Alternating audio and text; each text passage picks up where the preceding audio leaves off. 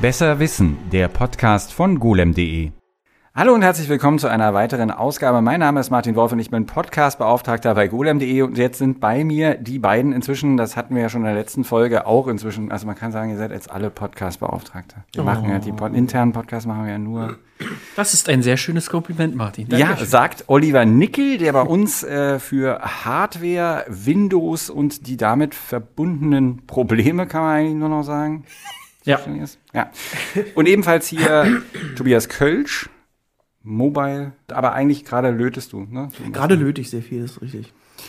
So, äh, ich äh, skippe den, den offensichtlichen Gag darüber, während der Arbeitszeit zu löten. Und wir ja, kommen. Und elektronische Bauteile verbaue ich auch. und wir kommen zum eigentlichen Thema. Obwohl, es Quatsch, wir kommen überhaupt nicht zum eigentlichen Thema. Ich wollte, ich fange, ich fange damit an, dass wir die Sendung schon jetzt entgleisen lassen, indem ich über was ganz anderes einfach rede. Zur Information, das eigentliche Thema wäre File-Sharing, aber ich frage euch jetzt beide, wisst ihr, was eine illegale Zahl ist? Eine illegale Zahl? Mhm. Vielleicht eine Zahl, die nicht definiert ist durch irgendein Zahlensystem wie natürliche also, Zahlen. Hat nichts mit Mathematik zu tun? Okay. Eine Zahl, die ohne passendes Visum in ein anderes Land eingereist ist? Okay. Sehr hilfreich. Also ich weiß es nicht, sage ich mal so. Also es ist tatsächlich so, dass es eine Bezeichnung, also diese, dieses Wort, diese Worte illegale Zahl ergeben einen gewissen Sinn. Äh, das wird benutzt für Zahlen, die eine Information darstellen, deren Besitz oder deren Verbreitung gesetzeswidrig ist. So, und ich fange jetzt einfach mal an zu zitieren. 09, F9, 11, 02, 9D, 74, E3. Wenn ich jetzt noch ein bisschen weitermache, begehe ich, jedenfalls nach Ansicht von einigen, äh, äh, einen Rechtsbruch. Äh, diese Zahl, die ich gerade angefangen habe zu zitieren, ist äh, aus einem ähm, aus einem Code, der also aus einem Verschlüsselungscode, der ermöglicht, ähm, den, den äh, Kopierschutz von DVDs und Blu-ray-Discs vor 2007 zu umgehen. Oha. Und diese Zahl abzudrucken oder in irgendeiner Form verfügbar zu machen, ist anscheinend äh, ja, also es ist ein bisschen noch strittig, ob zum Beispiel jetzt mein Vorlesen da schon ein Rechtsbruch gewesen wäre und so weiter und so fort. Aber interessiert mich jetzt natürlich, wo du diese Zahl her hast, mein Freund. Aus diesem Internet, da wo man auch genau das herbekommt, worum es jetzt wirklich heute geht. Äh. Nee, aus dem Brightnet, äh, die ist tatsächlich von, die steht so. Die steht auf der Wikipedia-Seite äh, zum Thema illegale Zahl. Ähm, es gibt dazu natürlich, da gab es dann Proteste, ne? also um da ein bisschen Kreativität reinzubringen, haben die Leute dann einfach T-Shirts oder Flaggen mit den Farbwerten von diesen Zahlen hergestellt. Das ist cool. Äh, kannst du als Hex natürlich machen, ja. genau. Ganz cool. Ja, und äh, kreativ wurden die Leute auch äh, anderweitig, nämlich wenn es darum ging, Dateien auszutauschen. Relativ früh natürlich damals über äh, ganz normal We Wechselmedien, Disketten auf dem Schulhof, dann Bulletin-Board-Systeme, irgendwann das Usenet schon äh, Anfang der 80er und FTP-Server und dann irgendwann IRC 1988. Einer von euch beiden jemals im IRC gewesen? Aber das Usenet habe ich benutzt tatsächlich. Das kann man heute sogar noch dafür benutzen. Ja, ähm, es gab, weiß ich nicht, ob es diesen Client immer noch gibt. Es gab den Client Usenext, der ja. im Prinzip auf das Usenet zugreifen konnte und äh, dieses Unternehmen, was glaube ich in Österreich oder Schweiz, ist glaube ich ein deutsches Unterne äh, ein deutschsprachiges Unternehmen, ähm, das hat tatsächlich sogar Abos verkauft, dass man auf dieses ja. Ding zugreifen kann, auf illegale Daten. Das wobei, wobei das ursprüngliche Usenet natürlich eigentlich auch ein Diskussionsort äh, äh, war, ne? Und man dann das später ja. irgendwie dazu benutzt hat, dass man die Dateien in winzige Teile, die eben so einem Dis Diskussionsbeitrag theoretisch entsprechen würden, geteilt hat und die dann wieder zusammengefügt hat und die dann runterladen konnte. Also da sind wir jetzt schon tatsächlich äh, thematisch beim File-Sharing. Also ab jetzt wird es nicht mehr, zumindest in die Richtung nicht mehr entgleisen. Ich habe aber noch andere Entgleisungen vorbereitet auf jeden Fall. Ähm, dann äh, ist das Ganze natürlich irgendwann richtig losgegangen in den 90er Jahren mit der Verbreitung des Internets und vor allem damit, dass eine Sorte Dateien sich sehr, also sehr populär war zu verbreiten, und zwar MP3s. Die äh, schon in den frühen 90ern wurde dieser Standard ja äh, tatsächlich von einem äh, Menschen namens Karl-Heinz Brandenburg mit äh, am Fraunhofer Institut Ab entwickelt. 1982 tatsächlich sogar. Die, die Entwicklung startet 1982. Oh Manometer. Die haben auch ewig gebraucht. Aber ja, okay, dann hatten sie den irgendwie Anfang der 90er und äh, der ermöglichte natürlich irgendwie Tondateien, in dem Fall Musikstücke, easy äh, zu verteilen mit nicht so großen weißt Datenmengen. Du, weißt du denn, was das äh, das interessante Prinzip hinter MP3 ist. Das kann man relativ schnell erklären. Sag's mal. Ähm, das ist ganz interessant. Zwar ähm, äh, benutzen hat der, der Karl-Heinz Brandenburg und sein Team äh, ähm, haben, also diese Grundidee, dass man äh, Musik zentral verteilt, stammte von dem Doktorvater von dem Karl-Heinz Brandenburg, das ist schon aus den 60ern, das funktioniert aber halt nie, weil halt die, die Bandbreite von dem damaligen Telefonnetz einfach zu gering war. Und da kam aber schon diese Idee auf, was ist, wenn man das halt irgendwie komprimiert. Und ähm, der Witz an MP3 ist, dass es sich ähm, dem psychoakustischen, der Psychoakustik äh, äh, äh, die Psychoakustik zur Hilfe nimmt. Nämlich, es werden bei MP3s, ähm, je nachdem, welche Qualitätsstufe die haben, werden Frequenzen, die Menschen in den meisten Fällen eh nicht hören, ähm, rausgerechnet. Und dadurch kannst du halt das, die Datei viel kleiner machen, dadurch, dass du halt einfach alles Unnötige in Anführungsstrichen äh, äh, quasi rausfilterst. Und dadurch konnten halt äh, Musikstücke teilweise auf irgendwie, weiß nicht, drei Megabyte oder, oder, oder irgendwas. Genau, also eins zu zehn, ne? Wenn du so also klassisch richtig, damals, richtig als wir kleine, angefangen richtig, ja. haben mit MP3s, allesamt wahrscheinlich von uns, da war dann das übliche 128 Kbit und da konnte man dann damit rechnen, dass eine CD, die 70, 700 Megabyte fast dann auf 70 äh, runtergerechnet wurde, mit den entsprechenden Folgen, weil wie du so schön sagst, Psychoakustik, klar, die Sachen, die man nicht hört, werden weggeschmissen, allerdings waren sie da ein bisschen sehr nah an der Grenze. Also ein 128er, äh, 128 Kbit MP3 kann ich hören, dass das, äh, da, es ist halt besonders halt so, wenn du die Snares, äh, ich weiß nicht, ob du das kennst, du hörst bei diesen Snares ja. so äh, Artefakte. Es ist halt immer, es ist halt unabhängig, also es ist halt abhängig vom, von Mensch zu Mensch und auch vom Alter. Also ich habe letztens ein ganz interessantes Interview mit dem Karl-Heinz Brandenburg äh, äh, äh, gesehen, ähm, wo er halt auch in so, einer, in so einer Schallkammer da im Fraunhofer-Institut äh, stand und meinte halt, heute kann er halt bestimmte Sachen halt auch nicht mehr hören, die er halt zu Zeiten noch gehört hat, wo er es halt entwickelt hat, weil man halt im Laufe der, der Jahre halt äh, äh, das, das, das Hörvermögen halt in bestimmten Frequenzen nachlässt. Und je nachdem, wie laut man und wie häufig man laute Musik hört. Also richtig. Also eine der ersten Plattformen, die genau so tatsächlich Musik verbreitet haben, war das Internet Underground Music Archive. Und das war auch schon Anfang der 90er online und gilt als Geburtsort der, dieser Verteilung von Online-Musik. Allerdings hatte das gar nicht mal so einen, so einen äh, rechtsbrüchigen Hintergrund, sondern das sollte eigentlich unabhängigen Künstlern und Künstlerinnen dabei helfen, das Internet für den Vertrieb von Musik ähm, zu nutzen. Und das ist auch tatsächlich ziemlich populär gewesen bis in die 2000er Jahre. So jetzt kommt die, also äh, mit dieser Popularität, äh, Popularität ging natürlich einher, ja, das ist ein Geschäftsmodell und alles, ne? Also wir erinnern uns an die Dotcom-Blase und jetzt kommt die die Jahr 2000 Ideen aller Jahr 2000 Ideen. Das das Internet ähm, Underground Music Archive hatte dann im Jahr 2000 die Idee, ähm, dass Paare, die ihr Baby Ayuma, also die Abkürzung für Internet Underground ähm, Music Archive, Ayuma nennen, 5000 Dollar bekommen. Und es gab natürlich auch ein paar Familien, die das gemacht haben. Das ist jetzt einfach so typisch Jahr 2000. Das ist, so hat man damals Werbung. Das war wie, damit kommst du in alle Zeitungen und damit, genau. So, äh, wir verlassen das Internet äh, Underground Music Archive. Keine Ahnung, was die heute machen. Aber äh, ein Punkt war auch noch äh, die, die, die, die Einführung oder die Veröffentlichung eines sehr, sehr, sehr beliebten MP3-Players für PCs, nämlich Winamp. Also nachdem der, der, an den könnt ihr euch sicherlich auch noch erinnern. Ja. Hattest du mal Winamp, Olli?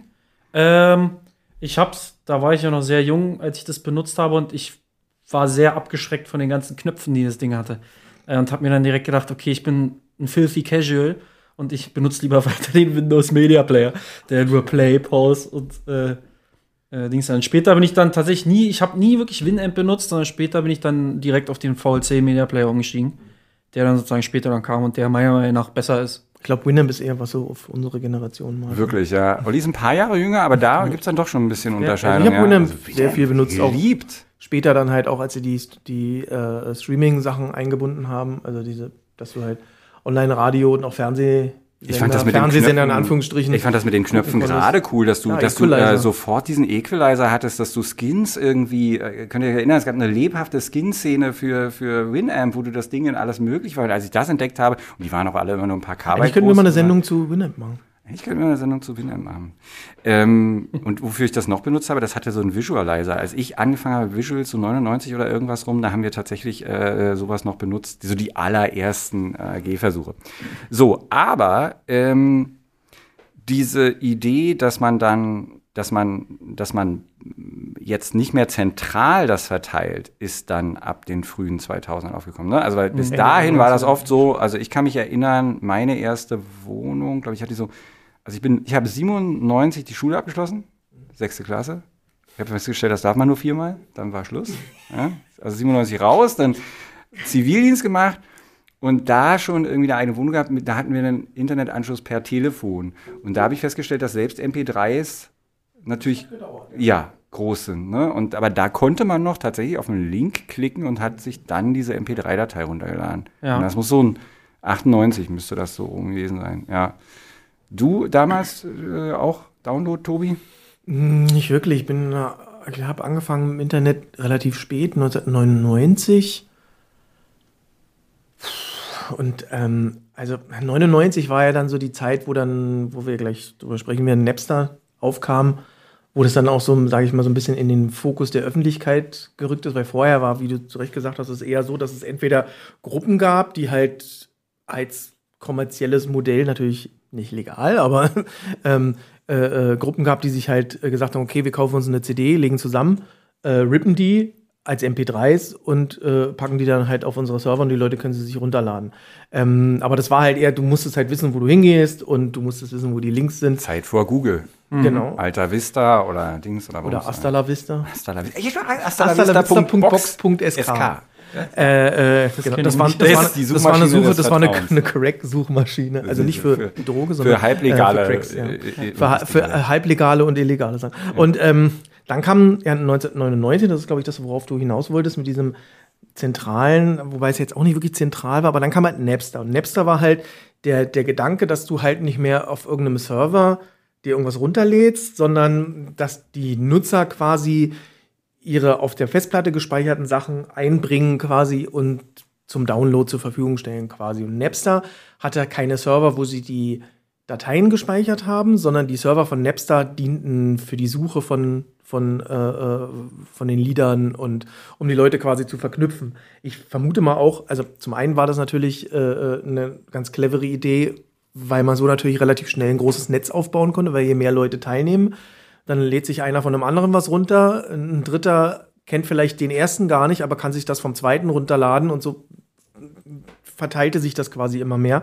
Ähm, und es war natürlich auch einfach eine kostengünstigere Version, mhm. als wenn du da halt selbst irgendeinen äh, Serverpark irgendwie aufbaust. Und das wurde auch von einem ich glaube damals 19-jährigen oder 20-jährigen Dieser Sean Fanning, ja. Sean Fanning, genau, äh, äh, entwickelt und aufgebaut. Und äh, ja, wenn du darauf hinaus wollen.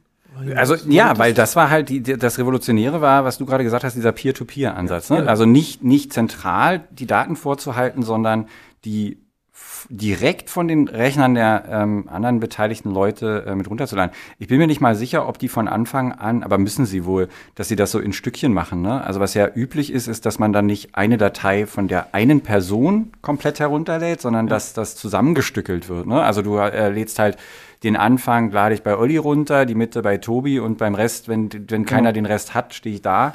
Also der, der, der, der, der, der, das, der Witz oder das Interessante an Napster war halt, wenn du halt ein Musiktitel gesucht hast, ähm, hast du halt Ergebnisse gekriegt und die waren äh, farbkodiert, halt rot, orange und grün. Und so konnte man halt direkt gucken, okay, hm, wo ist jetzt der Download wahrscheinlich schneller. Ähm, je, je exotischer man irgendwelche Sachen gesucht hat, desto weniger Auswahl hatte man natürlich. Aber wenn man jetzt irgendwelche Mainstream-Sachen gesucht hat, hatte man halt eine Riesenliste. Ähm, das ist auch das, was dann äh, irgendwann die Musikindustrie äh, bemerkt, bemerkt hat. Denn mhm. ähm, das ist vielleicht auch noch mal als, als, als, als Hintergrund, warum Napster so attraktiv für viele war. Ende der 90er war es halt so, wenn neues Musikstück, was man irgendwie gut fand, wenn das nicht als Single von einem Album ausgekoppelt wurde, musste man das ganze Album kaufen. Das war auch so die, sag ich mal, die Grundgeschäftsidee der Musikindustrie Ende der 90er oder seit schon vorher natürlich, aber halt in, zu diesem Zeitpunkt war das auch immer noch die, die Haupt die Hauptmethode, sage ich mal, der Musikindustrie an Geld zu kommen. Ähm, ein Album hat in den USA 16 oder 18 Dollar gekauft, gekostet. In Deutschland konnte man das in D-Mark, glaube ich, umrechnen. Also so 15, 16 bis 20 Mark oder so. Ähm, und die Idee war halt, Nee, okay, du musst. mehr. Oder mehr? Uh, das ein Album hatte ich, äh, also die Dollarkurse waren ja damals völlig anders, aber ein Album hat auf jeden Fall mehr Ja, sagen wir mal 20 Mark, oder mehr. Und der Fall. Witz ist halt, die haben sich halt gedacht, naja, cool, wenn die Leute halt das eine Lied gut finden, dann müssen wir das ganze Album kaufen und haben da natürlich ordentlich verdient. Und äh, hatten nicht ein gesteigertes Interesse daran, dass Leute sich einzelne Songs besorgen können. Und äh, das konnte man mit Napster halt. Mit Napster, davon mal abgesehen, dass es natürlich nicht legal war, ähm, hatten die Leute halt die Möglichkeit, äh, sich einzelne Lieder zu besorgen und nicht ein ganzes Album, weil das war tatsächlich bei Napster auch so, ähm, soweit ich mich erinnere und auch was ich jetzt so in, in, in Dokus gesehen habe, ähm, es gab da, du konntest da nicht ein komplettes Album runterladen. Es waren alles einzelne Songs. Vielleicht gab es mal irgendjemanden, der eine Datei hochgeladen hat, die ein komplettes Album war. Aber normalerweise waren das einzelne Songs. Und ähm, das war dann auch so der, der Beginn, wo sich das so entwickelt hat, dass Leute sich halt so eine eigene Musikbibliothek aufbauen. Ähm, also ich Ja, hab, einfach tausende Songs irgendwo. Also Genau, ich sehe also- jetzt ja auch gerade mal eine Statistik. Also allein in den USA zu Hochzeiten im Jahr 2000, Anfang 2001 äh, fast 15 Millionen gleichzeitig Leute, die da, genau, und weltweit dann äh, weit über äh, 25, ne, hier sind über 25. also zu aber- Hochzeiten hatte, aber dann wird das vielleicht nochmal zu hochgehen. ne? Hochzeiten hatte Napster äh, 80 Millionen User weltweit. Was der Musikindustrie nicht gefallen hat. Ja, aber und was halt, wo man, es klingt jetzt heute nicht so viel, aber das ist halt die Frühzeit des, Ja. des World Wide Web gewesen. Also es war halt 1999, 2000. Ähm, da war das halt noch nicht so, dass jeder mit dem Handy irgendwie dauer online war. Also da waren 80 Millionen, glaube ich, schon echt eine ganz schöne, ganz schöne Menge. ja, ich sehe hier gerade auch Tauschvolumen 2 Milliarden Dateien. Ja. Also da, Ja. ja. das war halt auch so die Zeit, das war so ein bisschen wie im Wilden Westen. Also, ähm, wenn man sich heute so Dokus anguckt, äh, äh, meistens gibt es die aus den USA. Es gibt eine ganz gute, ähm, ich glaube, drei- oder vierteilige, die packen wir auch mal in die Show Notes. Ähm, von Bloomberg ist die, glaube ich. Die haben also alte Dokus oder, oder Nachrichtenbeiträge von damals. War halt auch für in den USA für die Nachrichtensendungen äh, super interessant, weil das so das erste Mal war, dass dieses Thema File-Sharing halt so irgendwie prominent war, weil es halt wirklich, also von Leuten an Unis oder so einfach, man konnte eigentlich fast sagen, jeder hat das irgendwie gemacht. Dann sind sie halt so durch, durch, durch, das, durch, durch das Dorm, durch das Wohnheim gelaufen, haben halt die Leute gefragt, so, ja, wie viele MP3s hast du nun? So, ja, 300, 400, äh, einer hatte irgendwie 6000 und äh, was ich mit Wilder Westen meine, ist, es war halt auch so, ähm, so das, das Unrechtsbewusstsein war halt auch irgendwie nicht da. Also die Leute, die Musikindustrie hat immer wieder versucht, auch mit verschiedenen, äh, mit der Hilfe verschiedener Musiker, Britney Spears zum Beispiel und sowas, immer wieder so darauf hinzuweisen, dass das halt das Gleiche ist, wie wenn man eine CD klaut im Laden. Ähm, aber das hat die meisten eigentlich nicht interessiert. Also es war dann, was man halt sehr oft gehört hat, naja, es ist ja nur ein Song und äh, die verdienen ja eh genug und so. Und das war halt aber auch so ein bisschen das Problem, was die Musikindustrie hatte.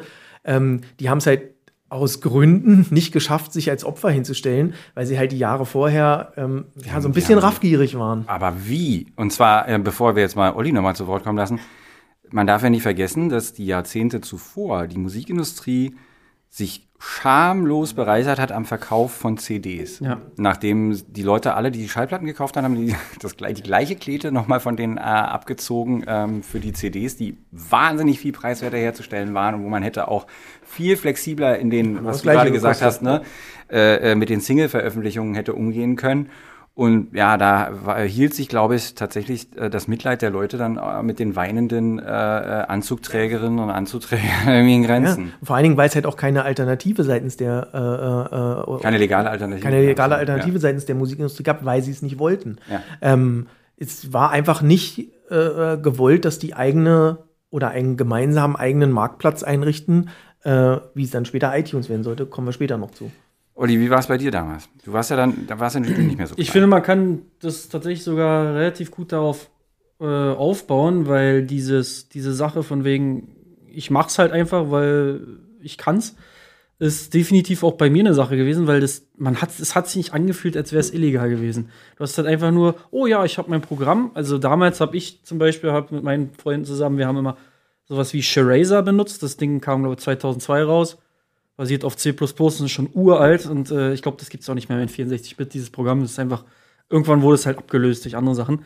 Ähm, und dort war es tatsächlich auch so, dass man mit Peer-to-Peer, also man hatte sozusagen ganz viele kleine, verschiedene Clients gehabt, die gleichzeitig auch äh, Seeds waren, also Server sozusagen, ähm, äh, haben dann sozusagen Dateien bereitgestellt. Man musste einfach nur easy suchen in dieser, in dieser App und konnte einfach, weiß ich nicht, Man konnte halt irgendein Album suchen oder bei mir waren es meist irgendwelche Spiele oder so.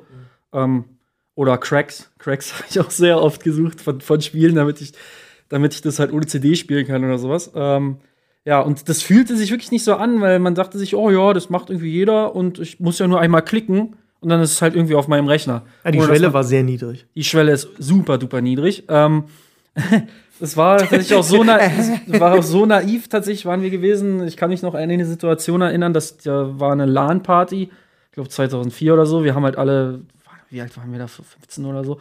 Ähm, und haben halt alle Call of Duty gespielt. Aber ein großer Teil von so LAN-Partys war halt auch immer, wir scheren jetzt unsere Dateien. Also wir haben, sind dann wirklich mit Festplatten und halt irgendwie äh, im, im, Netzwerk haben wir dann so einen Netzordner gebaut und haben dann da uns die Dateien geshared, die wir alle irgendwann mal mit Peer-to-Peer -Peer heruntergeladen haben. Und in der einen Situation war es dann tatsächlich so gewesen, da hat dann einer halt die Datei geshared. Irgendes, was war das? Irgendein Game, glaube ich. Oder irgendein Video. Ähm, und, und dann war, hörte man auf einmal so ein Piepen im anderen Raum. So, dülit. Also dieses Piepen vom Antivirus-Programm von Avira Antivirus hat ja immer so ein Piepen gemacht. Und das war dann, oh ja, oh ja, ein Virus gefunden. Alles klar, okay, Enter gedrückt, blieb noch ein Virus gefunden. Blieb, blieb. Also, und äh, das war dann am Ende so penetrant, weil jede einzelne kleine Kilobyte von dieser Datei war verseucht mit einem Virus. Äh, und der Typ also die Leute, die dann den Virus hatten, haben dann literally einfach auf die Enter-Taste so einen schwere, so, so einen Gegenstand draufgelegt, damit dann sozusagen es automatisch immer Enter gedrückt wird. Äh, das ist wie Homer Und, Simpson, als er von, vom Homeoffice arbeitet mit diesem, ein, ein, ein Computer hat es da, glaube ich, sogar komplett entschärft und der konnte dann einfach nicht mehr mitspielen, weil das Betriebssystem halt kaputt gemacht wurde von diesem Virus. Du sprichst da einen ähm, Punkt an, ne? Also man wusste natürlich auch teilweise nicht, was man sich da äh, zieht. Also ich meine, so eine MP3-Datei zu identifizieren ist relativ simpel, dass man aber reinguckt oder so. Ähm, man darf auch nicht vergessen, dass das gerade in den Frühzeiten, zumindest hier auch in Deutschland, noch so ein bisschen ein Privileg war von Leuten, also und mit Frühzeiten meine ich schon auch noch die frühen 2000er, mhm. von Leuten, die äh, eine gewisse Affinität zu Computern hatten. Also äh, das war jetzt kein so, auch wenn wir jetzt natürlich immer sagen so Massenphänomen oder so, das erstreckte sich nicht auf die Generation Ü40 oder sowas. Das waren schon meistens auch eher Leute, die jünger waren und irgendwie mit Computern schon sowieso was zu tun hatten. Und das Ganze ähm, hatte tatsächlich auch so eine, also das hängt ebenfalls mit diesem ganzen, mit dieser Stimmung um das Jahr 2000 zusammen. Das hatte äh, irgendwann auch eine fast politische Komponente und äh, äh den, hat tatsächlich den Namen damals verpasst bekommen, teilweise Cybersozialismus, ja. Also, mhm. weil ähm, Leute aus diesen Start-up-Unternehmen in den USA ähm, beschlossen haben, ja, das Ganze hier, so wie wir das machen und die ganzen Businessmodelle und so, das ist jetzt hier postindustriell und eigentlich auch postkapitalistisch, weil, also ich meine, man darf nicht vergessen, Napster war ein Unternehmen. Also die, die, ne, also äh, und, und natürlich haben die sich bis zum Ende damit verteidigt, dass sie ja nicht die Dateien verteilen, aber also machen wir uns mal nichts vor, also dass das rechtlich vermutlich nicht für Ewigkeiten durchgeht, dürfte auch den Leuten bei Napster irgendwie klar sein. Aber. Ich glaube, dass sich die, die, die, die beiden Gründer, also die Studenten, darüber, glaube ich, nie Gedanken gemacht haben. Naja, nicht, als sie es angefangen haben. So, aber ich der, sag mal, der CEO war ja dann später auch so ein, so ein älterer Anwalt oder irgendwie sowas. So, und, und aber, also, naja, was heißt, sich keine Gedanken gemacht haben, beziehungsweise eben so einer, ich sage jetzt mal, so einer Mischideologie aus, aus äh, äh, den, den, den, den netten Anteil vom Sozialismus, wie wir teilen uns alle, aber den knallharten Anteil vom Kapitalismus, wir ziehen uns die Knete ab und äh, wir gucken halt mal, wie lange das sozusagen so gut geht. Und da gab es tatsächlich ähm, natürlich auch damals schon Kritik dran, also jetzt nicht im Sinne von, äh, äh, man muss da dem Rechtsstaat zum Durchbruch verhalten, äh, sondern einfach tatsächlich an diesem Neo, also an dieser Mischung aus Neoliberalismus und Sozialismus, eine total schräge, schräge Ansicht ist, auch sehr 2000-mäßig. Da hat äh, dann ein, ähm, äh, ein englischer Dokumentarfilmer hat 2011 mal so einen Rückblick da gemacht und hat ähm, äh, das so, also so zusammengefasst, das ursprüngliche Versprechen der kalifornischen Ideologie bestand darin, dass die Computer uns von allen alten Formen der politischen Kontrolle befreien würden und wir die Kontrolle über unser eigenes Schicksal hätten. Stattdessen empfinden wir heute das Gegenteil, dass wir hilflose Bestandteile eines globalen Systems sind, eines Systems, das von einer starren Logik kontrolliert wird, die wir nicht in Frage stellen können oder ändern können. Und da ist, also, und dieses File-Sharing ist ein Ausdruck von, von dieser frühen Sachen, so wie du es sagst. Wild West äh, könnte man es nennen, aber eben auch so ein bisschen so ein, uh, das ist eine ganz neue Sache und wir haben jetzt den Sozialismus genau. und wo das hingeführt hat, da kommen wir jetzt zu. Dann kam nämlich die Professionalisierung der ganzen Sache, richtig, Tobi? Also ich meine, im Sinne von, so ewig geht das nicht weiter. Genau, also ähm, die haben nie, wie ich ja eben schon sagte, irgendwie daran gedacht, einen eigenen Online-Dienst, zunächst nicht daran gedacht, einen eigenen Online-Dienst äh, äh, aufzubauen. Ähm, es gibt äh, äh, eine schöne Geschichte von der damaligen Chefin der RIAA, das ist die Recording Industry Association of America, die da sehr involviert waren. Ich habe jetzt ihren Namen vergessen. Ähm, die hat irgendwann mal so ein, so ein Meeting einberufen mit allen Bossen, CEOs von den großen Labeln und äh, hatte halt einen Computer da und hat gesagt, so, wir machen jetzt hier mal Napster auf, äh, sag mir mal irgendein Lied. Haben sie irgendein Lied gesagt, sie hat eingetippt und sofort ganz viele Suchergebnisse und die, das hat die schon alle geschockt. Und dann hat sie gesagt, ja, nennt mir mal ein Lied, was noch nicht draußen ist. Und dann hat halt einer irgendwas gesagt und sie hat eingegeben und hat halt auch sofort Suchergebnisse gekriegt. Also es war irgendwann so, dass halt aus den Studios die Sachen geleakt sind und auf Napster erhältlich waren, bevor sie als CD draußen waren. Ähm, das hat dann Metallica irgendwann dazu äh, äh, veranlasst zu sagen, okay, jetzt reicht's. Die haben dann mit äh, Napster verklagt ähm, wegen äh, Urheberrechtsverstößen. Ähm, da konnte sich Napster noch einigen, weil das ähm, relativ einfach war, quasi nur von einem, von einer Band.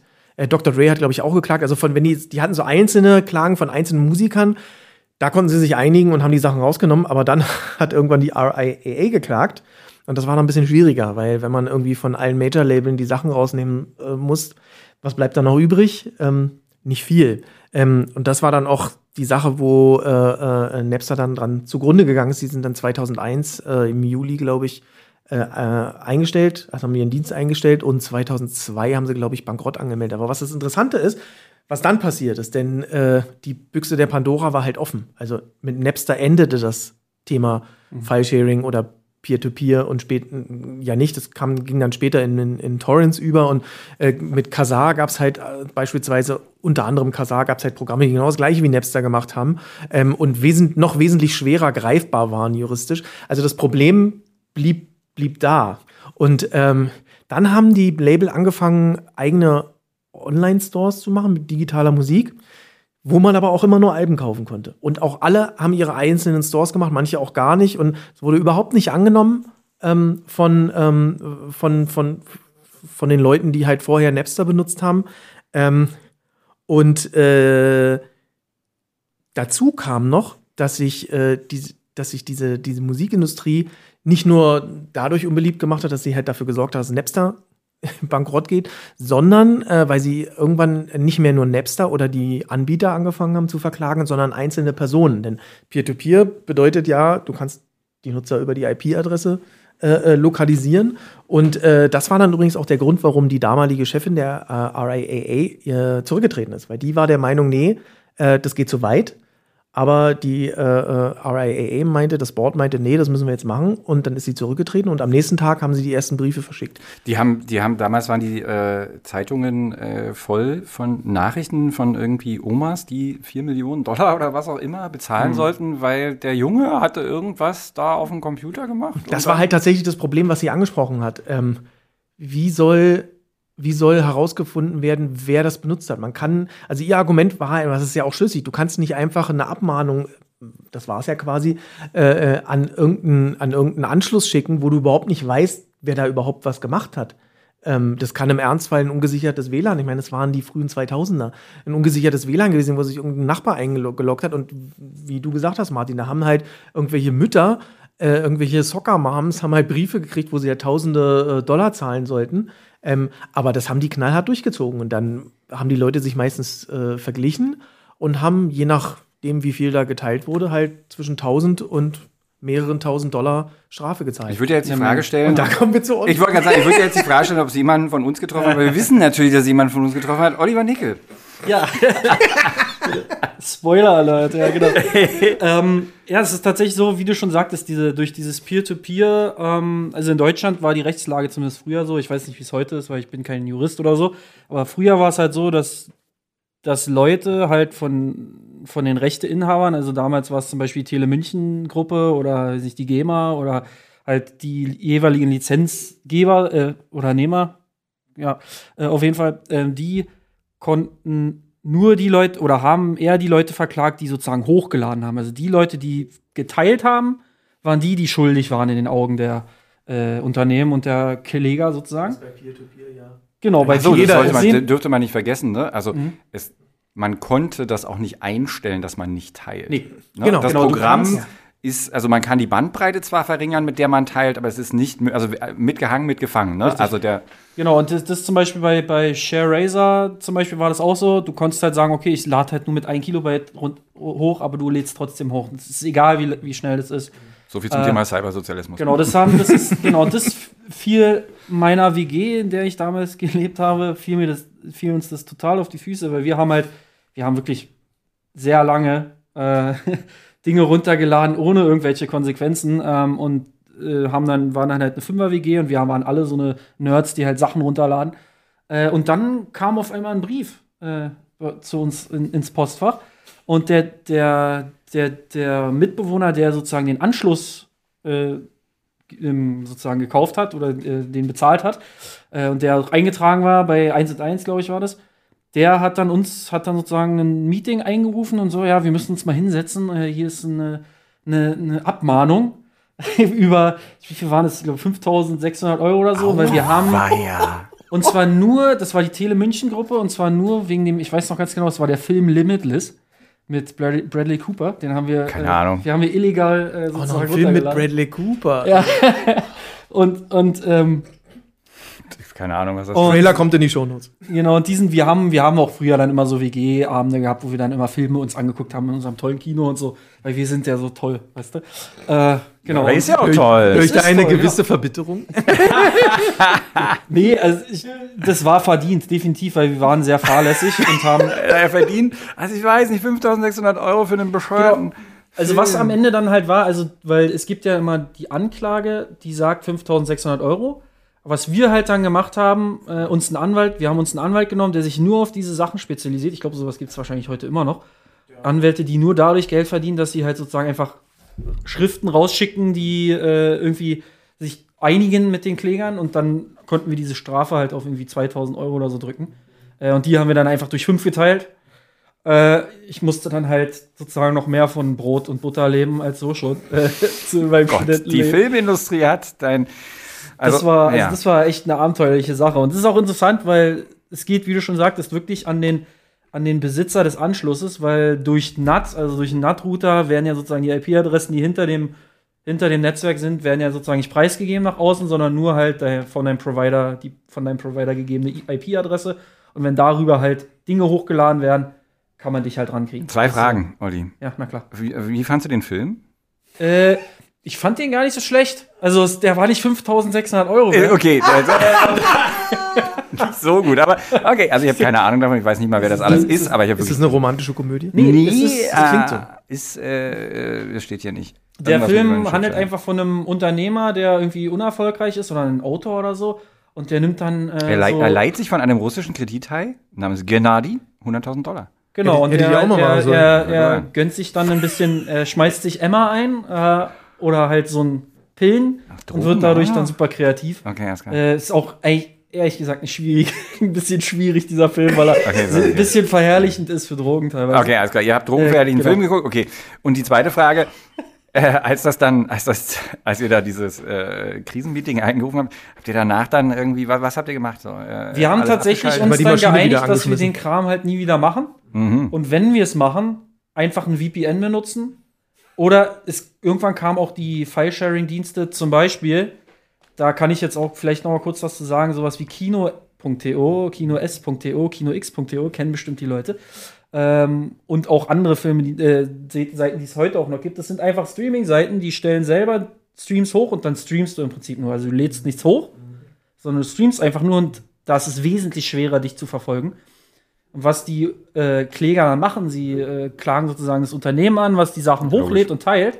Und meistens ist es dann so, dass diese Unternehmen dann sagen, ja, wir sind ja nur sozusagen ein Link, Link-Aggregator und die sperren dann einfach die Links Oder das hat bei Kino.to jetzt auch nicht funktioniert. Ne? Genau, aber das hat, das, dieses, diese Domain hat erstaunlich lange überlebt, weil sie, äh, so wie je, fast jede illegale Seite, 5000 Domains gemietet haben und es halt sehr schwer ist, sozusagen mit einer Razzia sämtliche Domains direkt abzuschalten und den letzten Server sozusagen äh, vom, vom Netz zu nehmen.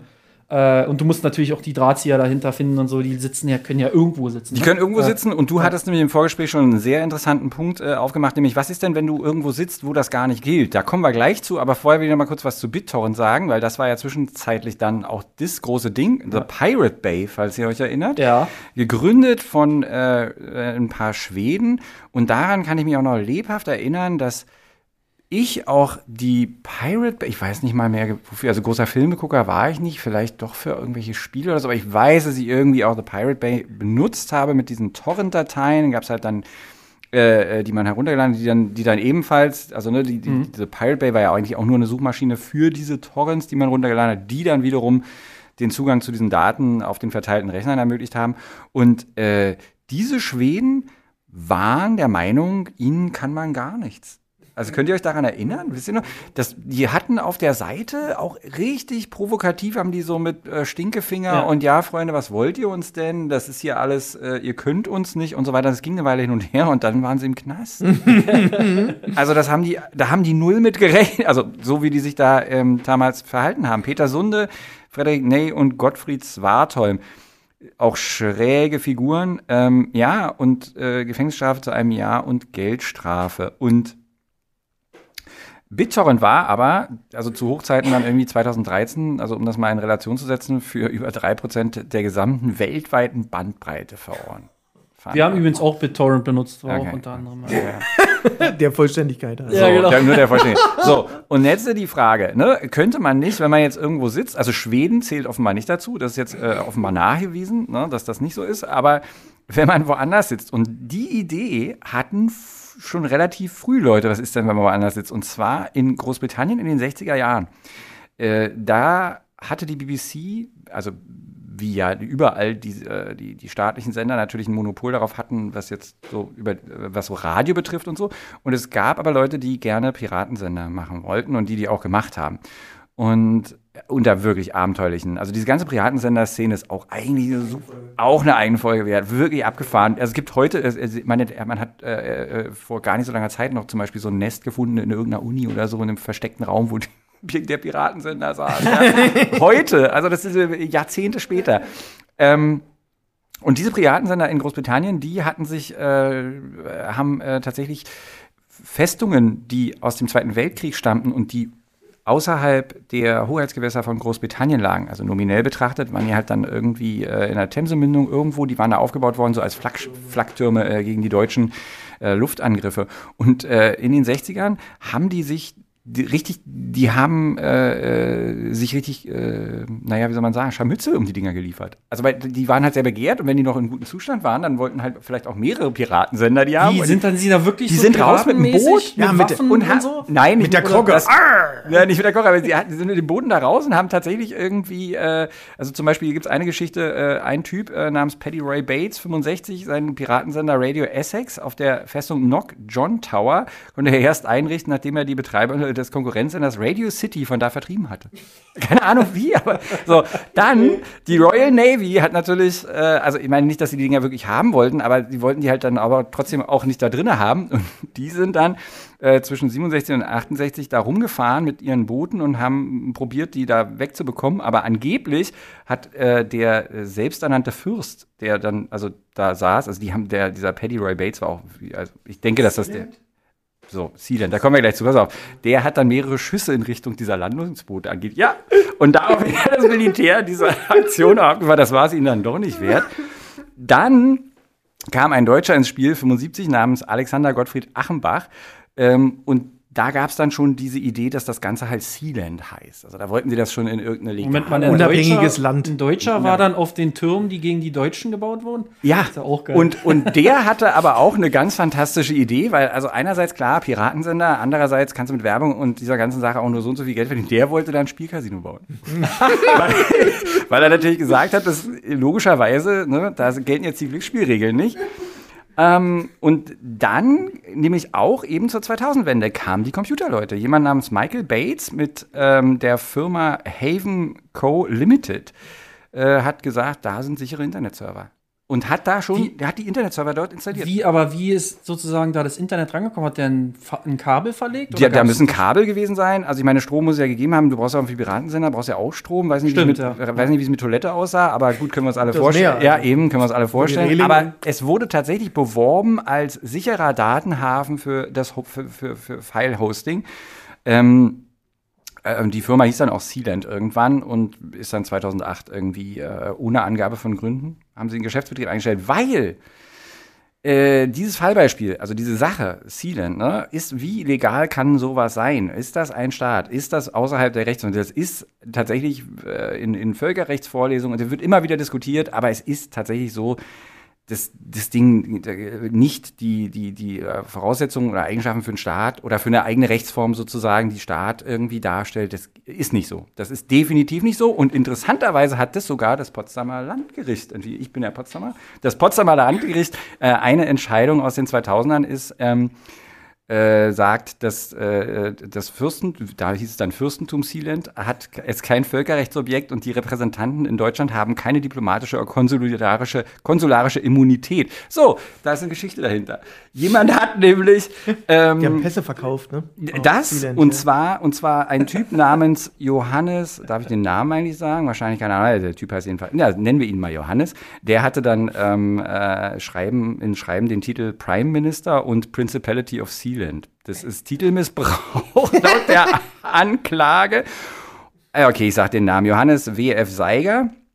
Und der Mann ist immer noch irgendwie unterwegs. Ich habe ein YouTube-Video gefunden auf einem Kanal, der bezeichnenderweise Vril-Generator heißt, wo, wo es heißt, das sei der offizielle Besuch des Prime Ministers Johannes W.F. Seiger und seines Außenministers Josef Bayer auf Einladung der lettischen Regierung eine von vielen de facto und de jure Anerkennungen der Regierung Principality of Sealand, vertreten durch den Prime Minister Johannes Ja, W.F. da Seiger. wird klar, dass die halt auch so ein bisschen in diese Reichsbürger-Ecke, Ach, etwas in diese Quatsch, Reichsbürger-Ecke. Niemals. tendieren. So, das war jetzt meine Entgleisung, die ich vorhin angekündigt habe. Wirklich strange, auch eigentlich, also Ja, aber ich meine, grundsätzlich ist es ja so, wenn du in einem Land sitzt, was sagt, ja, sie, sie gehen solchen Urheberrechtsverstößen nicht nach, kann dir ja eigentlich theoretisch nichts passieren. Also klar kann irgendwie Metallica klagen, aber wenn du in einem Land sitzt, die sagen, ja, interessiert uns Genau, nicht das, das war auch und das, machen was- wir nicht, äh, äh, dann hast du halt Pech gehabt. Ich, ich also äh, nur um diese Tangente sozusagen hier noch abzuschließen, also die Pirate Bay Leute haben tatsächlich 2011, da war das Ganze ja schon, glaube ich, so halbwegs durch, äh, äh, wollten sie eine urheberrechtsrespektierende, in Anführungszeichen, Bay-Sharing-File, äh, äh, Bay-Files-Sharing-Seite aufbauen und dachten auch immer noch an Sealand. Also selbst die hatten noch da irgendwie so ein Dings. Gut, ich Äh, hätte jetzt eher an so ein Land wie Nordkorea oder irgendwie sowas Na, gedacht. pass auf, Also ich denke, es gibt ja noch woran ich jetzt gerade warte mal, woran, ich jetzt gerade denke, sind halt diese ganzen Hackergruppen. Also es gibt ja Länder, Ja, zu ja. denen halt auch Nordkorea zählt, die halt einfach staatlich wahrscheinlich solche Hackergruppen, Gruppen, Hackergruppen fördern. Und äh, wie gesagt, es, wenn sich ein Land dazu entscheidet, bestimmte Sachen nicht zu verfolgen, dann könntest du sowas von da aus natürlich auch relativ unbehelligt machen. Es ist nur die Frage, ob die äh, Pirate Bay Gründer nach Nordkorea ziehen wollen. Wahrscheinlich nicht. Das wäre dann, äh, wie du es mal so schön sagst, Nerdkorea. Nordkorea. Übrigens gibt es So, die Domain immer noch, thepiratebay.org. Ja. Sogar der erste, ich sehe gerade, der erste Eintrag bei Google. Also man kann das sogar äh, mit einer normalen Suche einfach finden. So, wir be- beenden die Sendung, wie wir sie begonnen haben, mit den Hinweisen auf illegale äh, Informationen. Sehr schön mit euch beiden. Und mir ist gerade noch eingefallen zum Thema äh, äh, sich nicht erwischen lassen und, und vielleicht in einem anderen Land sitzen. Kim.com ist noch eine Folge wert. Den haben sie ja in Neuseeland. Nicht in Sealand, Ja. sondern in New New Zealand. Mhm. In dem neuen Sealand. Ist irgendwie. Da ist doch, da ist da, da, da muss doch ja, das geht alles. Wir rufen mal hier den Johannes äh, WF, den, äh, wie heißt er, erklärt den, den Prime Minister von Sealand, der wird das alles wissen. Ich Sollen wir, noch denke, ganz, sollen wir noch ganz kurz sagen, äh, äh, was, äh, also was ich gerne noch äh, kurz sagen würde, ist, ähm, was diese ganze Napster-Geschichte angestoßen hat, weil ähm, äh, es ja tatsächlich sehr interessant ist, dass kurz danach iTunes vorgestellt wurde. Und ähm, Steve Jobs hat da durchaus von der, von der Angst, die die Musikindustrie immer noch hatte, dass ihnen die Fälle weggeschwommen sind eigentlich schon und sie halt äh, keine eigenen Sachen äh, gebacken bekommen, sehr profitiert. Denn Steve Jobs hat von Anfang an gesagt, er will diesen Musik-Online-Store haben, der nicht nur Albenkäufe ermöglicht, sondern jeder Song von jedem Album muss kaufbar sein für 99 Cent.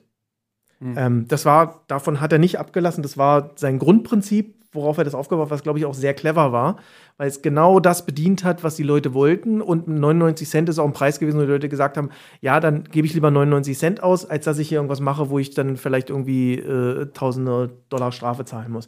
Und der hat ihn ganz klar gesagt: ähm, Der hat die eingeladen gesagt: Pass auf, ich zeige euch das. Hat den drei Stunden lang iTunes gezeigt, die fanden das alles super geil ähm, die ganzen Labelbosse. Und dann hat er gesagt, okay, wir machen das, aber 99 Cent. Und denen blieb im Ende dann nichts anderes übrig, um überhaupt noch irgendwas zu verdienen, ja. äh, als da einzusteigen. Und äh, das war der Beginn der Erfolgsgeschichte von iTunes und der Abstieg der CD.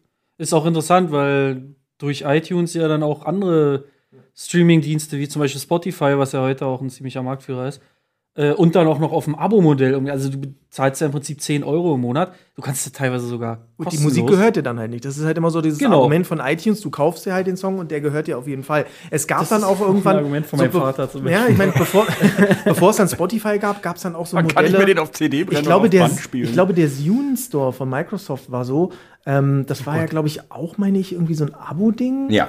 Und die haben dann irgendwann eingeführt, dass du irgendwie 10 Lieder pro Monat behalten darfst. Ja. Aber die hatten, das war dann so dieser, Über, dieser Übergang, ähm, weil es halt auch immer noch Leute gab, die äh, so, so als Spotify angefangen hat, das halt nicht äh, koscher fanden, dass ihnen die Musik nicht gehört. So nach dem Motto, ja, wenn die irgendwann nicht mehr da sind, dann habe ich keine Musik. Da waren, das da ist jetzt heute, glaube ich, mit, dem, mit ja, der ganzen Auswahl. Die, da waren die, waren die eindeutig zu früh dran. Ne? Zoom mhm. äh, hin oder her. Also das Ding war, wir hatten das in einem anderen Podcast, ja ein absoluter Reinfall. Aber da waren sie wirklich ziemlich vorne dran. Sie hatten sogar einen, eine Werbung, wo sie ähm, gegenübergestellt haben, dass man 30, also um seinen iPod zu füllen, irgendwie ja. 30.000 Dollar ausgeben ja. müsste, wohingegen man halt für dieses Abo, was die hatten, dann keine Ahnung, was 30 im Monat bezahlt hat ja. und dann kannst du das Ding halt vollknallen und na klar gehört dir die Musik nicht, aber ja, das war damals noch nicht dran und nee, naja, dann die Verbreitung von den Dingern. Ich musste tatsächlich sagen, ich selber war auch eher so erst jemand, weil ich ja auch viel File-Sharing gemacht habe, hatte ich auch Tonnen von MP3s. Ich habe mir dann immer, oh ja, das neue Metallica oder Ärzte-Album direkt oh ja, Metallica-Album runterladen. Äh, ja, Idee. haben wir gemerkt, coole Idee. direkt, direkt aus, aus Lars Ulrichs Tasche klauen. Genau, aber dieses, dieses Spotify-System, das sozusagen die Sachen, die nicht gehören, das hat bei mir auch ein bisschen gedauert, bis ich dann gesagt habe, äh, wozu brauche ich eigentlich diese ganzen MP3s auf meinem Gerät? Das ist eh sozusagen eigentlich in Klammern Datenmüll, den du eigentlich auch gar nicht brauchst, weil also es sei denn, du bist halt irgendwie ein Flugzeug und hast kein Internet, aber dann kannst ja, du dir auch runterladen. Auch runterladen bei Spotify genau. mittlerweile. Also es ist schon, schon besser. Also es erinnert mich auch wirklich an meinen Vater, der halt generell auch zum Beispiel gegen MP3s am Anfang war, weil der hat halt irgendwie äh, sprichwörtlich einen ganzen Keller voll mit Schallplatten. Der hat 600 Schallplatten und aber Schallplatten CDs. ist was anderes. Also Schallplatten mittlerweile, sammeln ist ja mittlerweile was. wieder. Ja, Schallplatten sammeln ist eine. Ist Vor 20 ja, Jahren. Also ja. nur weil weiß nicht, äh, Ollis Vater und ich offensichtlich gemeinsam haben wir, dass wir einfach nie mit Schallplatten hören aufgehört haben. Aber vor 20 Jahren war ja so im, im es ist ja nicht so wie heute gewesen, dass Schallplatten so ein Revival hatten, sondern die waren ja halt tot vor 20 hm. Jahren. wir halt schweifen in die falsche oh, Richtung ja. ab. Vielen Dank euch beiden. Ich weiß nicht, ob wir eine Folge zu Schallplatten machen. Ich habe keine Ahnung. Was eine Audiophil-Folge. Wir schauen mal. Ja, Audiophil, ja, genau, wir schauen. Ich meine Danke, Olli. Ich höre meine Schallplatten nur nass. So, wir machen äh, noch kurz den Abbinder, die Werbung in eigener Sache. Alles Neue zu Schallplatten? Was? Nein, zu File-Sharing oder was auch immer gerade der hippe neue Trend ist unter dieser Jugend. File-Sharing, der hippe neue Trend. das ist übrigens die Ansage, die, die Herr Wolf äh, für die Podcast-Folge aus dem Jahr 2001 vorbereitet hatte. Wir hätten 2001 einen Podcast haben können, weil wir hatten da eine Seite und wir hatten auch äh, Server. Wir hätten das alles easy machen können. Da gab es noch keine Podcasts. Da hatte noch nicht jeder über 40-Jährige einen eigenen Podcast, so wie es heute nämlich ist. Aber gut, äh, genau, dazu liest man alles auf golem.de und Hinweise für weitere schöne äh, Sendungsthemen, Kritik und alles weitere bitte an podcast.golem.de. Danke, Tobias Kölsch. Danke, Oliver Nickel. Bis zum nächsten Mal. Ciao. Tschüss. Tschüss.